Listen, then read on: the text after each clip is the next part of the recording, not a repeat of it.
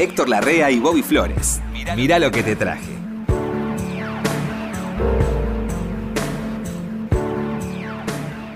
¿Cómo le va, Héctor? ¿Qué tal, Bobby Flores? ¿Cómo anda, Ayer querido? me reía viendo algo y me ¿Qué? acordé de vos.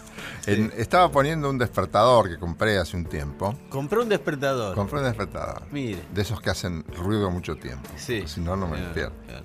Y eh, decía, en la parte que, que se pone para despertarte, Sí. no te puedo explicar cómo funciona un despertador.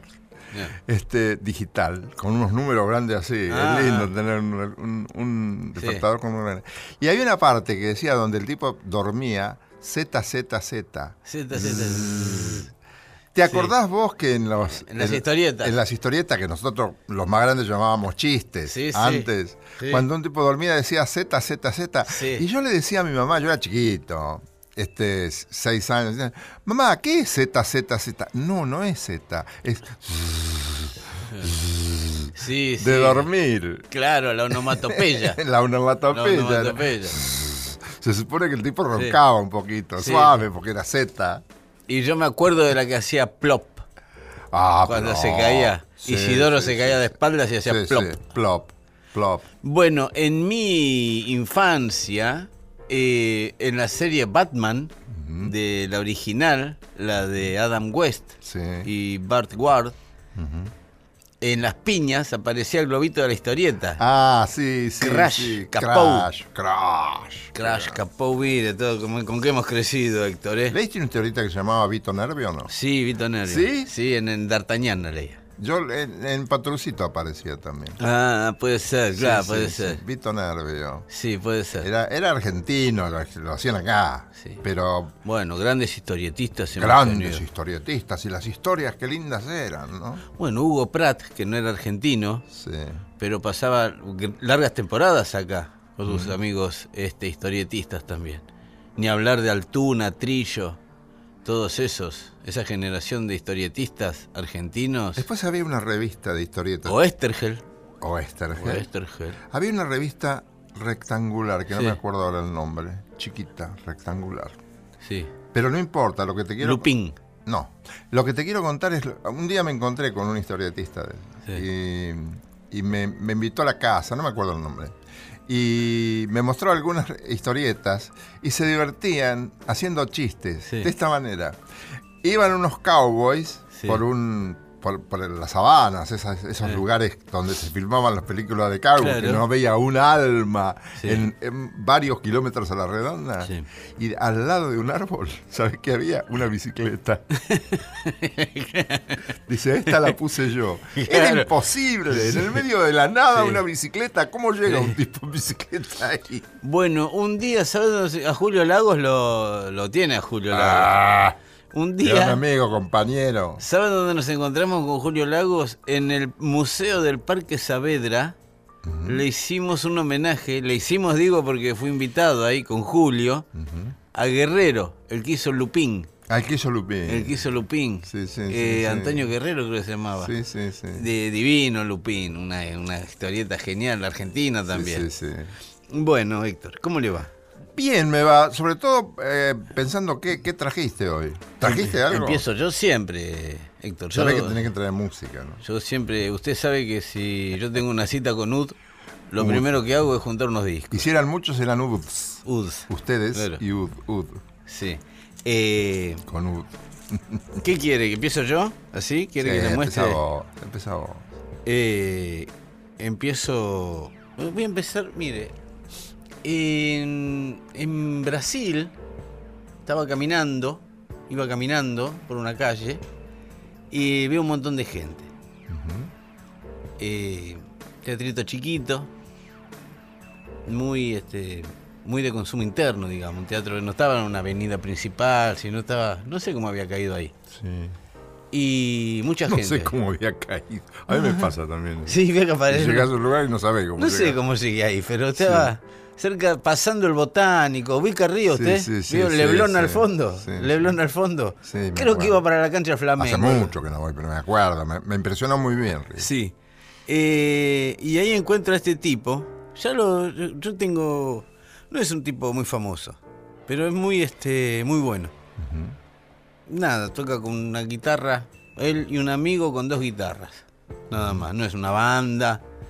¿No? Es un- ¿Vio eso- esos shows que los brasileños meten en un restaurante, en un teatrito, en la estación de subte? Mete dos y se arreglan un rato y se las acomodan. Sí, señor. Ney Lisboa. Ah, sí. Ney Lisboa. Yo lo traje acá. Sí, sí. ¿Nick Teresa haciendo una canción de Elton John a su manera? Pero claro. Bueno, vamos con Ney Lisboa. Hey kids, shake loose together. The spotlight's hitting something that's been known to change the weather. We'll kill the fat and cough tonight, so stick around. You're gonna hear electric music, solid walls of sound. Say, Kenny and Ronnie, have you seen them they're so spaced out. Benny and the Jets.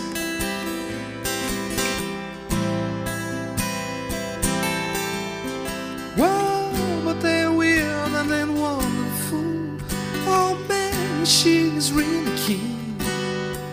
She's got electric boots, a mohair suit. You know, I read it in the magazine.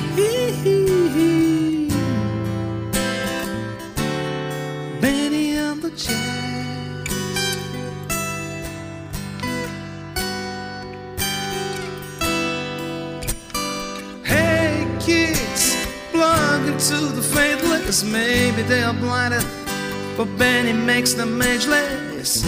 We shall survive. Let us take ourselves alone. Where we find our parents out in the street to see who's right and who's wrong. Say, Kenny and Ronnie, haven't seen them yet? Why? But they're so spaced out. Benny and the Jets.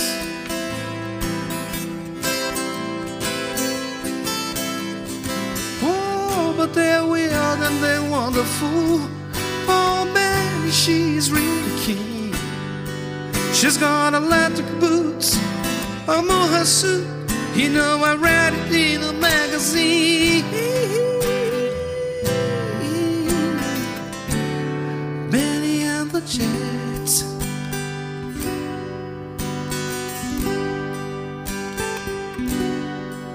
And the Jets.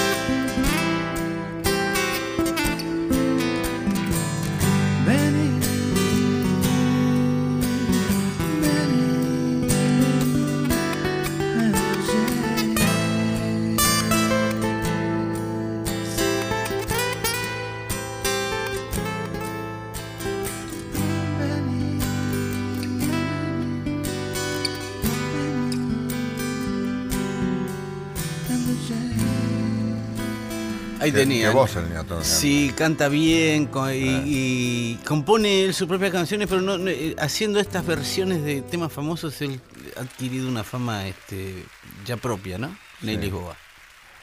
Te quiero hacer un. No es una adivinanza, No. sería a lo mejor un acertijo. El acertijo. ¿Qué tienen que ver tres personas que te voy a mencionar? Sí, sí, Leonardo Fabio, sí, lo tengo.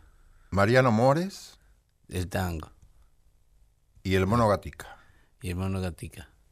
Una película de... Ga- Fa- eh, bueno, Fabio hizo la película de Gatica, ¿no? Muy bien, sí, señor. Y... Flor, de- ¿la viste? Sí, con... Flor sí, de sí. película. Muy linda. Bueno, a mí me gustaba mucho Fabio. Qué historia también la de Gatica, ¿no? Qué historia, Qué historia de cine la de Gatica. Sí, y por eso la película lo refleja bien. Sí, sí, sí. sí. Qué muerte más ingrata. Y, Vendía muñequitos para poder sobrevivir. ¿Por qué? Sí, ¿Por bueno, qué es así? Y, sí, sí, también tuvo una vida que adquirió un vértigo que no pudo pilotear, ¿eh? No, no, lo no pudo manejar las emociones, no podía manejar las sensaciones. Se hizo grande. El ascenso no le hizo bien. Y fue muy vertiginoso también. Un tipo, no sé si estaba preparado para semejante. Eso pregunto yo a Para veces. semejante- La gente que gana mucho dinero, por ejemplo, jugadores de fútbol, sin querer ensañarme Sí. con nadie, ¿eh? No, no, no. no, no, no. ¿Está preparada para esa nueva vida que llega de golpe y de la nada? Bueno, yo he conocido algunos que evidentemente no estaban, obviamente no son famosos, pero estuvieron ahí, en el umbral de la... Era solamente concentrarse en lo que se tenía que concentrar y no dispersarse.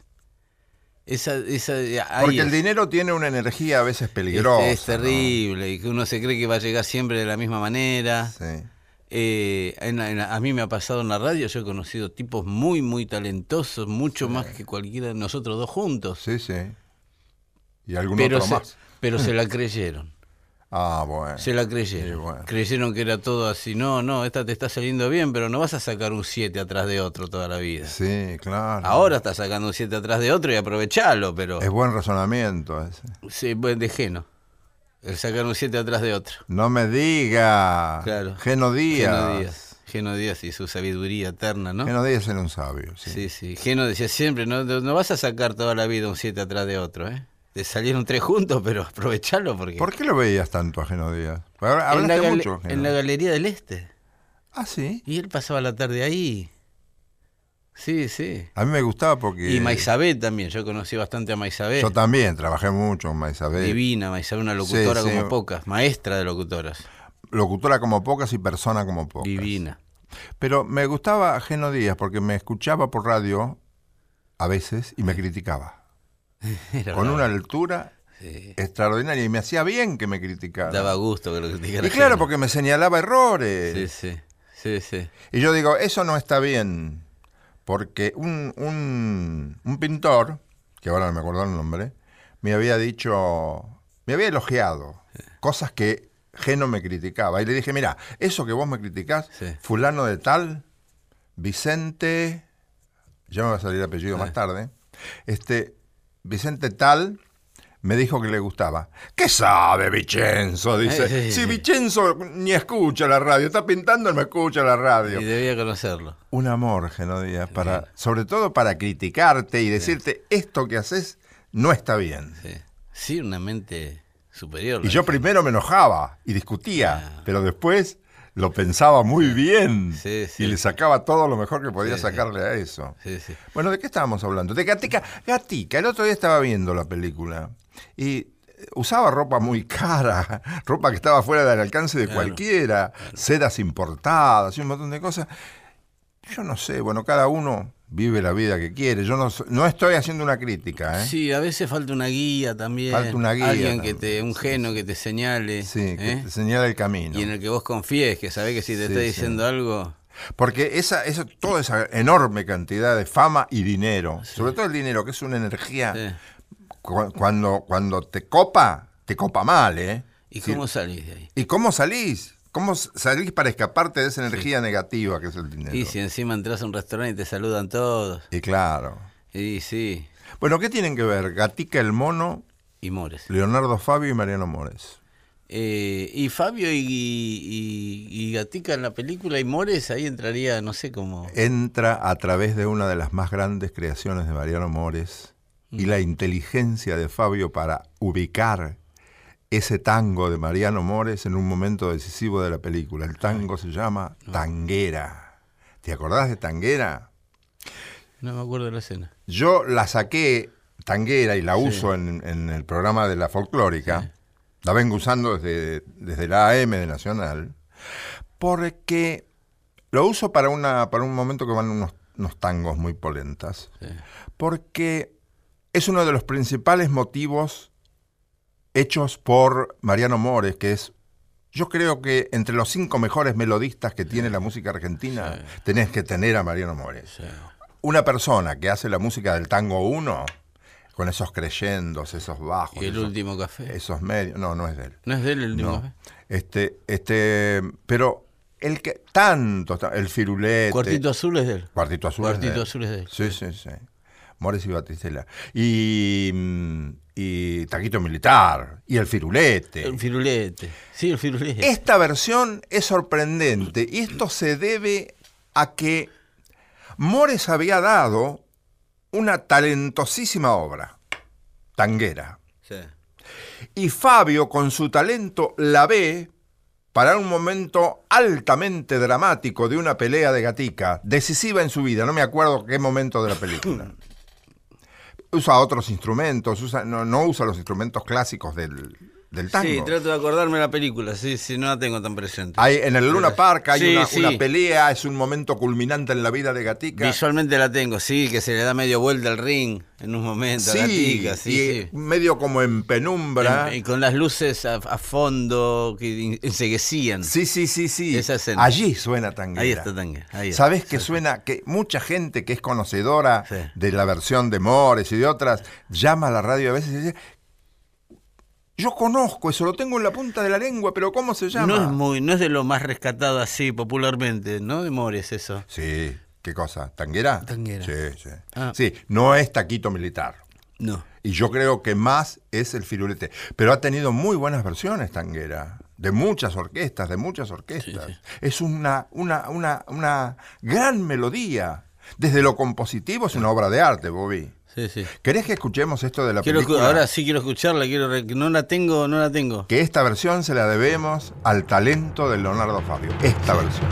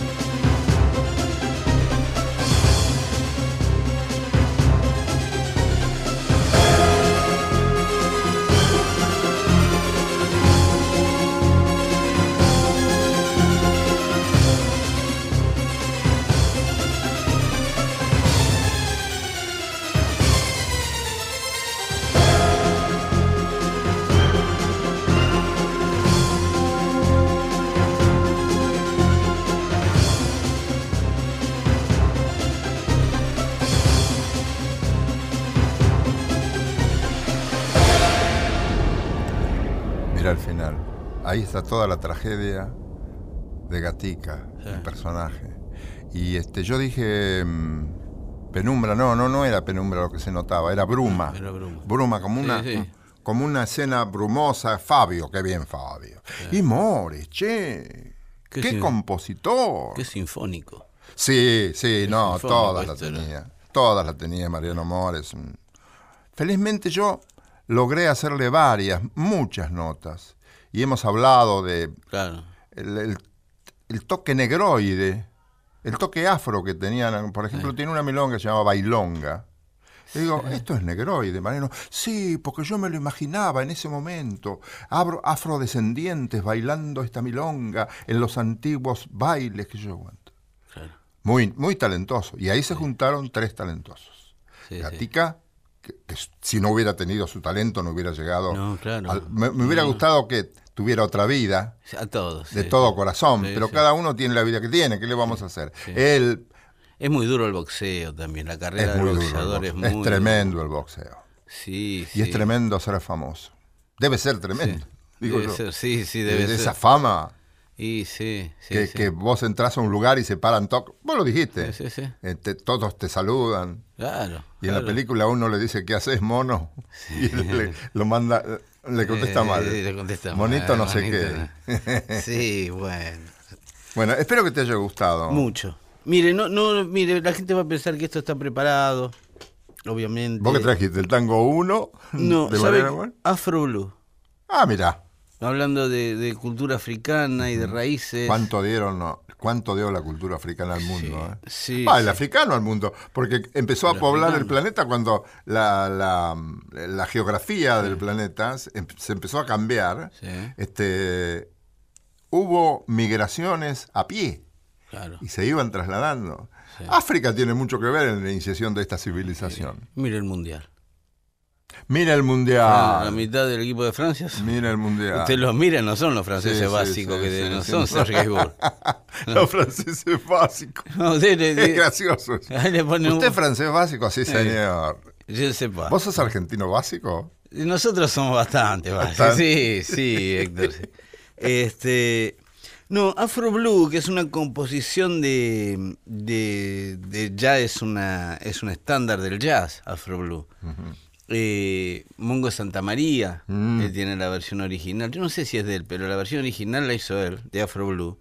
Quiero decir, es una canción que viene de los principios de los años 60, cuando el, el, el ritmo afrocubano, las, la- las melodías afrocubanas empezaban a copar parte del jazz, ¿no? Con Tito Puente, con Mongo Santa María, con Ray Barreto, toda esa camada de músicos latinos que tomó Nueva York por asalto en un momento. Afro Blue Mm. Está bien eso que decís, tomó Nueva York por asalto. Sí, sí, sí. Qué éxito tuvieron. ¿eh? Sí, sí. ¿Cómo los aceptaron? Claro. Eh, era un momento que el jazz también estaba buscando nuevas ya este Miles, John Coltrane, Thelonious, todos ellos andaban experimentando cosas ya un poco por afuera del jazz, ¿no? Tradicional. Qué bien esos tipos, ¿eh? Y sí, Siempre buscando, siempre buscando. y sí, y, y te- apoyados en las voces que había en ese momento. La vida agradece esas cosas. Por eso estamos hablando de ellos. Sí, a la larga sí. A la larga, sí. Claro, fue una generación esa, la de Sí. los comienzos de los 60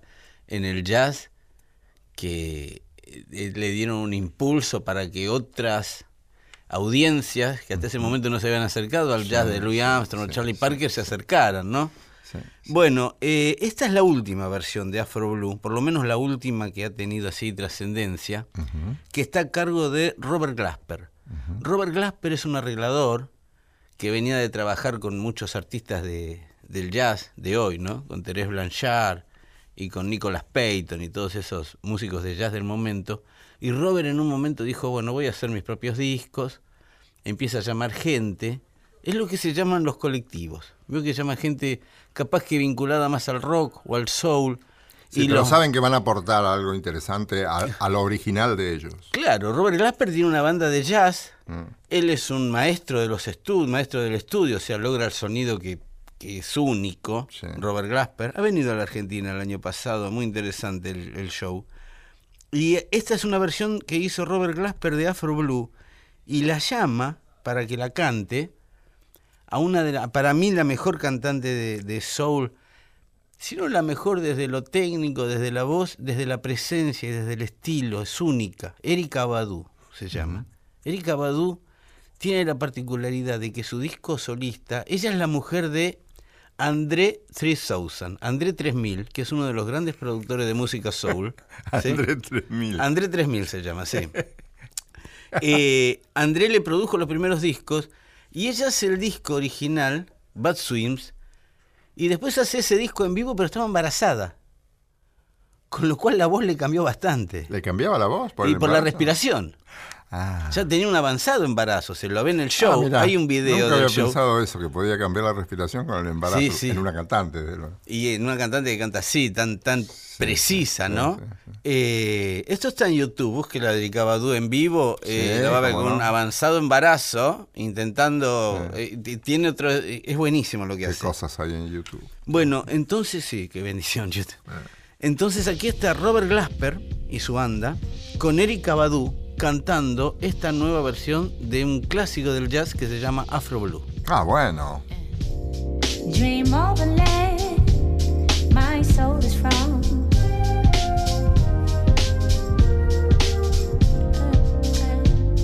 I hear a hand stroke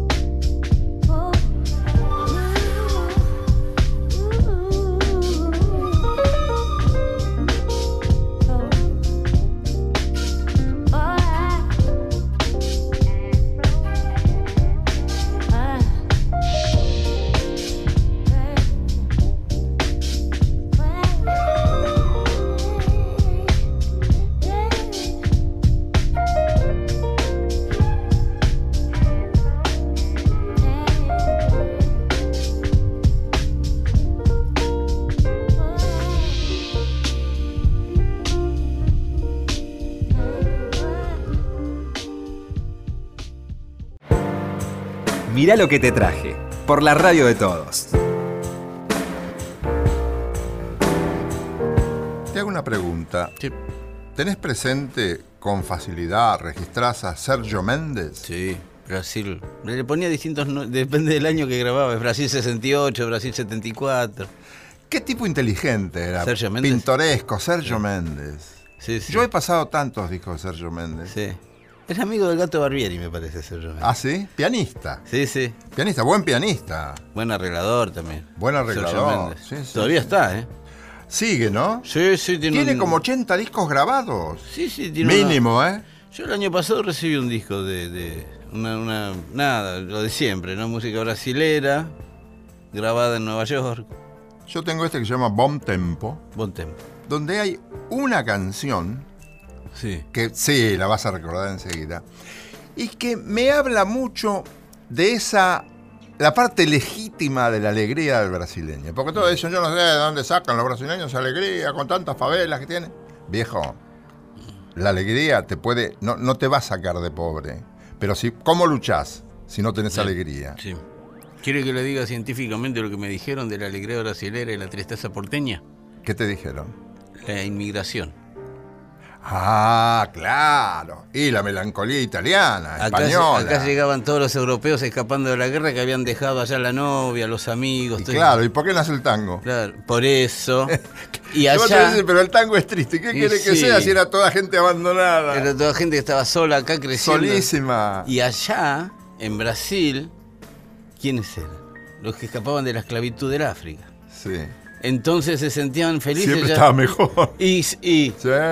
y en Brasil, que hace Sí, calor. sí. Está fenómeno. Y en el Brasil. clima. Claro. Hay una canción, mi querido Bobby, Mm. que solo ah, existe para alabar a Brasil. Dice, ¿en qué lindo país vivo? No traje la traducción exacta, porque además no era buena la traducción que encontré. ¿En qué lindo país vivo? Este, y, y me gusta mucho encontrarme con mi negra e irme a bailar. Y en, en- en internet hacen la aclaración de que lo de negra no es peyorativo. No, no, no. Es un apelativo cariñoso. Es como acá. Como acá, acá también se dice negrita, Claro. este, vamos a tomar algo. Claro. Sí, sí. ¿Sabés cuál es? Vos te vas a acordar enseguida. Yo lo pasé mucho por radio. País tropical. Eh, país tropical. ¡Qué lindo! Y la melodía. Una cosa sencilla, una melodía tan sencilla, tan entradora. Y yo, en cuanto vi País Tropical en el disco, antes de escucharlo, ya lo estaba memorizando. Estaba memorizando la melodía. Es muy pegadiza la melodía. ¿Querés que lo escuchemos? ¿Cómo no? Bueno, Sergio Méndez.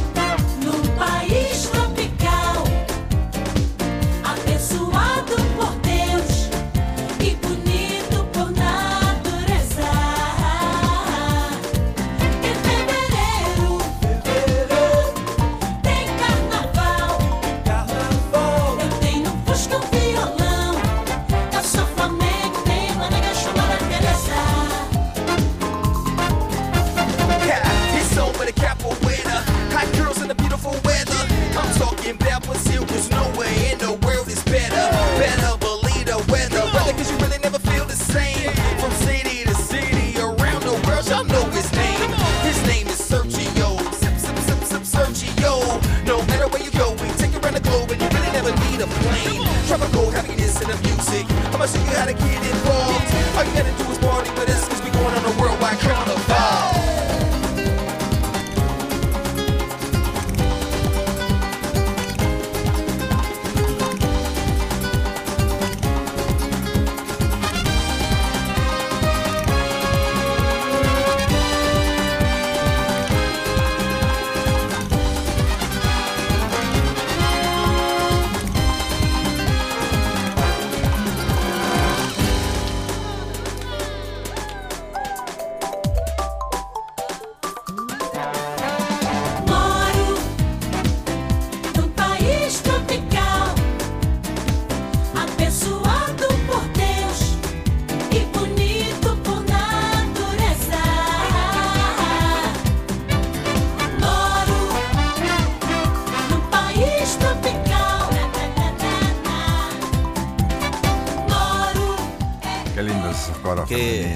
Qué eterna esta canción, ¿no? Sí, Ah, País Tropical. Yo la pasé tanto por radio Sí, y mis hijos la van a escuchar, seguro, y mis nietos la van a escuchar. va. por primera vez. Sigue pasando el tiempo y sigue. Siempre hay uno que la hace, ¿eh? Sí, sí, sí, sí. sí. Sí, lo que es un clásico, ¿no? Lo que es un clásico, hermano.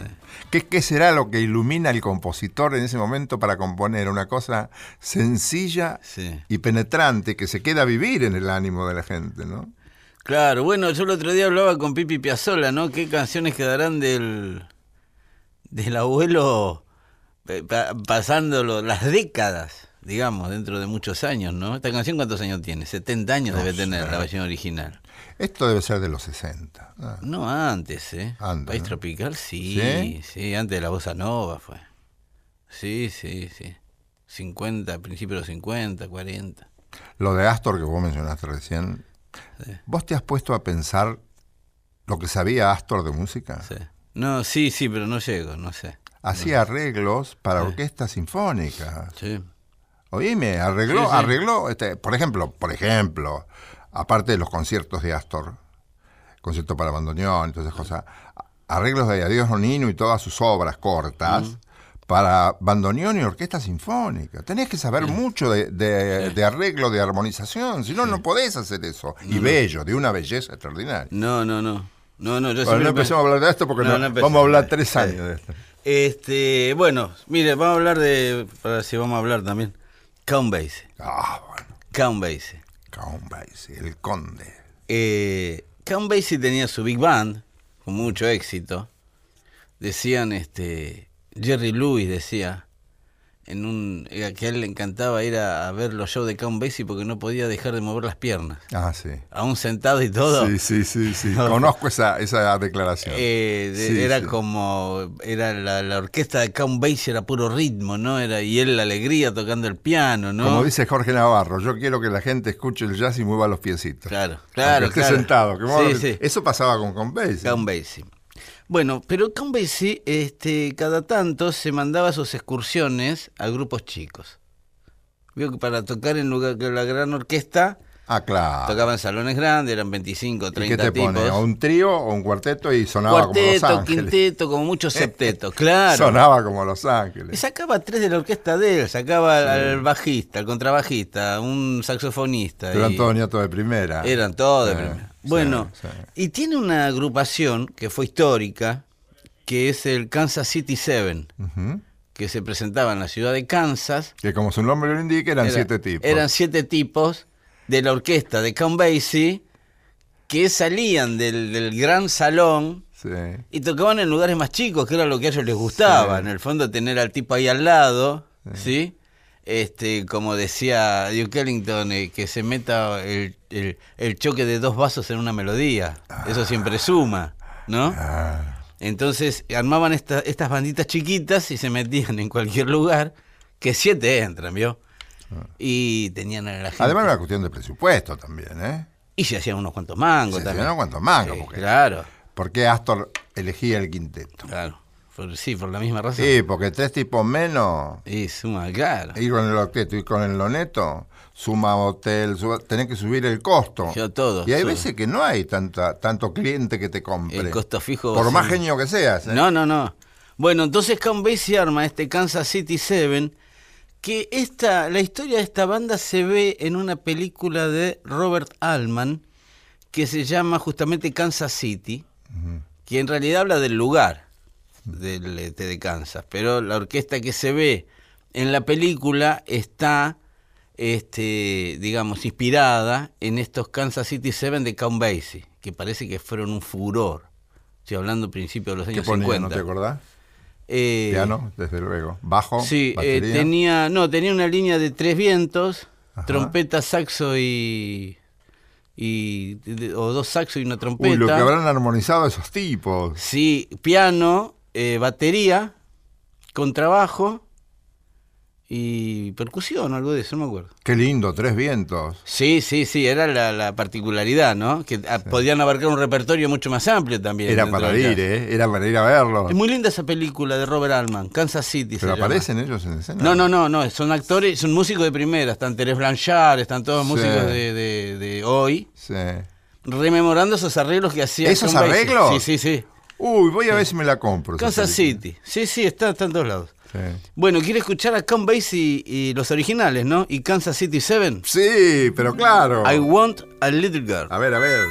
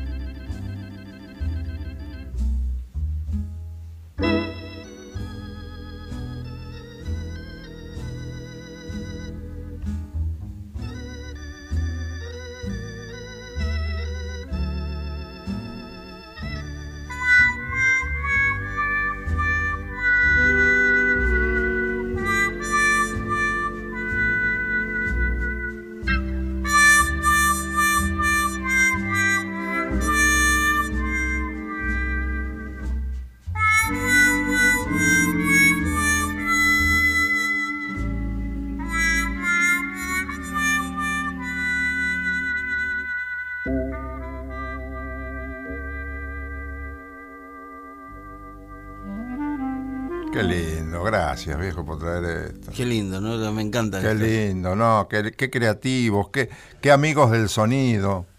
El sonido, la vida, le hace concesiones a estos tipos. Sí. Y le da la inspiración necesaria para sacar esos sonidos. Es- ¿Qué instrumento tocaba Count Basie? que no el Melotrón. Un melotrón. ¿Cómo es ese? Y que tiene los tubos. Es un teclado con unos tubos. No sé bien cómo funciona. Y tiene ¿Pero que es un pedales también. moderno o no? No, no, no, no. Es de las antiguas iglesias. Ah, bueno. Sí, sí, con pedales. Ajá. Le da ahí de, de- de como... A lo mejor lo conozco con otro nombre. Puede ser, puede ser. Pero qué músicos, ¿eh? Eran geniales, eran gen- y aparte, este, eran, yo no sé, Count Basie, Duke Ellington y, y Glenn Miller, eran tipos que también, como Astor, como decíamos recién, Mm. Arreglaban para orquestas muy, muy grandes, porque tenían que saber mucho. ¿Qué capacidad tienen que tener? Yo no, no me imagino cómo puede. Y lo que más me siempre me fijo cuando tengo oportunidad de ver alguna actuación de estas big bands de aquellos años es eh, la capacidad de, yo no diría de mando, porque yo no creo que se manejaban con órdenes. No, es una autoridad natural. Es una autoridad que da el, el saber que uno está en manos de ese tipo, ¿no? Para Porque- llevarlo acá, para traerlo acá. Sí. Si vos sos músico y trabajabas con Astor, ¿qué, qué- Claro. ¿Qué qué le vas a necesitaba, discutir? decirte, necesitaba decirle, yo soy el jefe? No, hay una, No, no. una autoridad natural, espiritual además. Claro. Bueno. Siempre, vos sabés que lo, que lo que te diga va a ser para bien de todos. Mi terapeuta Y oriental. Miles Davis también. Sí, Miles también, por eso, por eso. Es un poco los tipos. Autoridad natural. Son pocos, no son todos. sí. Mi terapeuta oriental, ¿qué me dice?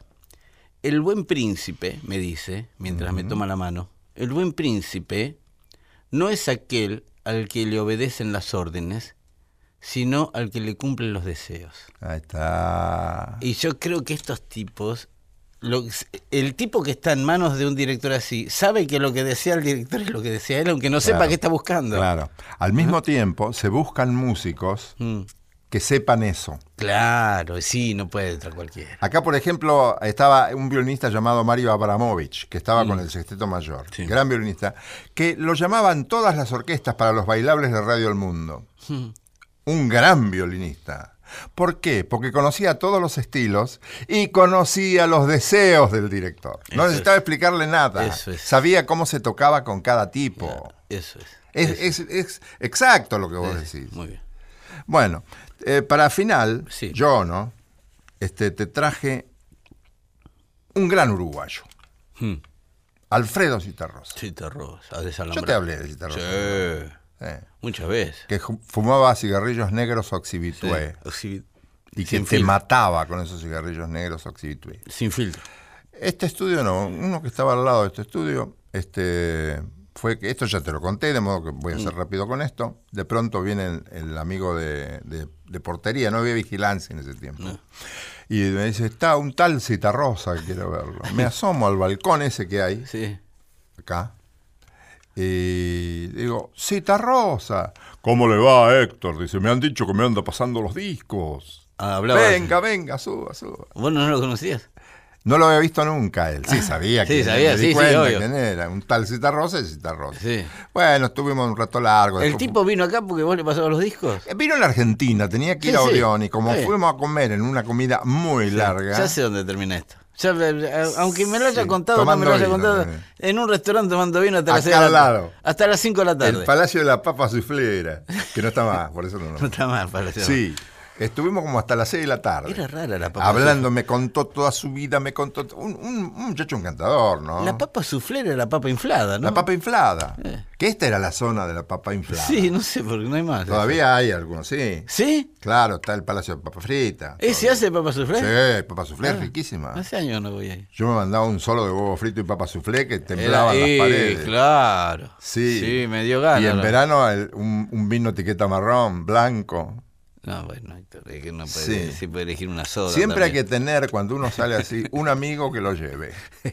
Claro. Bueno, en un determinado momento, Sí. pasada la dictadura, se hace Sí. una gran presentación de Alfredo Citarrosa en obras sanitarias. Sí, me No acuerdo. sé si sigue rigiendo obras sanitarias todavía. Sí.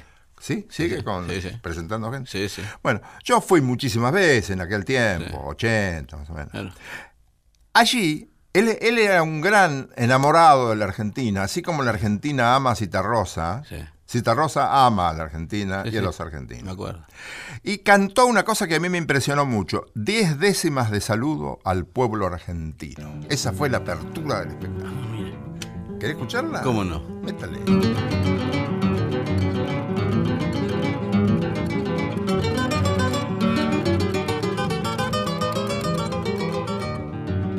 Allá en mi pago hay un pueblo que se llama No me olvides.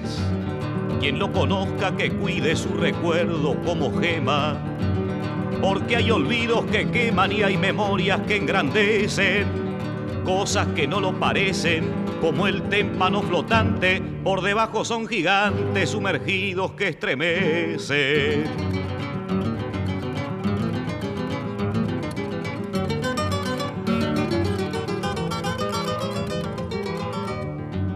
Pueblo es un mar sereno bajo un cielo de tormenta.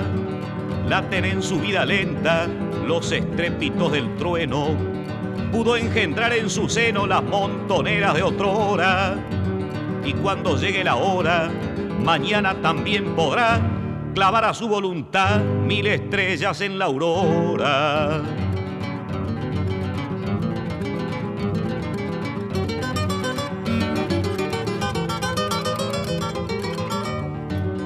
No hay cosa más sin apuro que un pueblo haciendo la historia. No lo seduce la gloria ni se imagina el futuro. Marcha con paso seguro, calculando cada paso, y lo que parece atraso suele transformarse pronto en cosas que para el tonto son causa de su fracaso.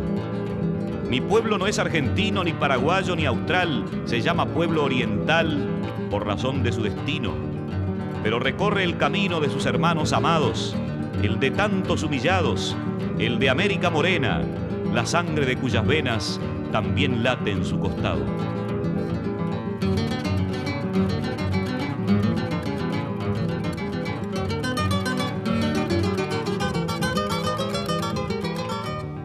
Mi pueblo no estuvo ausente ni mucho menos de espaldas a la trágica y amarga historia del continente.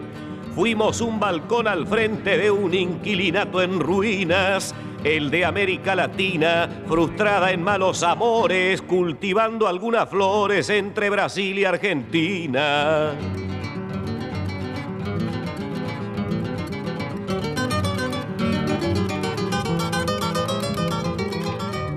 Pero mucho no duraron las flores en el balcón. El rosquero y su ambición imprudente las cortaron y fueron las mismas manos que arruinaron el vergel, las que acabaron con él, las que hoy muestran codiciosas en vez del ramo de rosas unas flores de papel.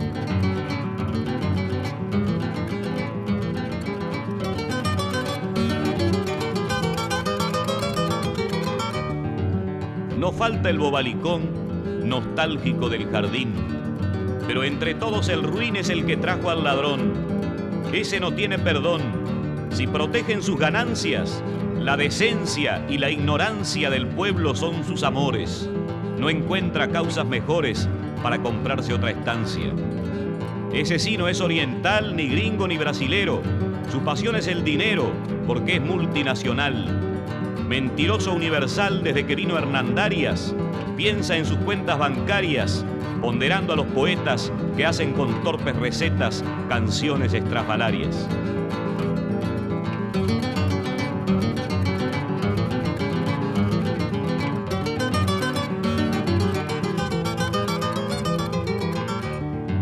Así pues no habrá camino que no recorramos juntos.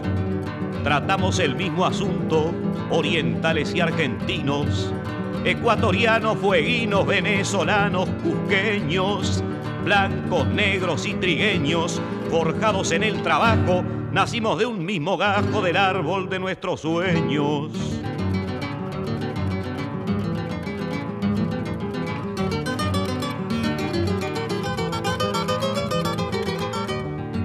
Y ahora reciban, señores, un saludo fraternal. Dice mi pueblo oriental, ya vendrán tiempos mejores. Cifra de nuestros amores, poncho patria en el espanto.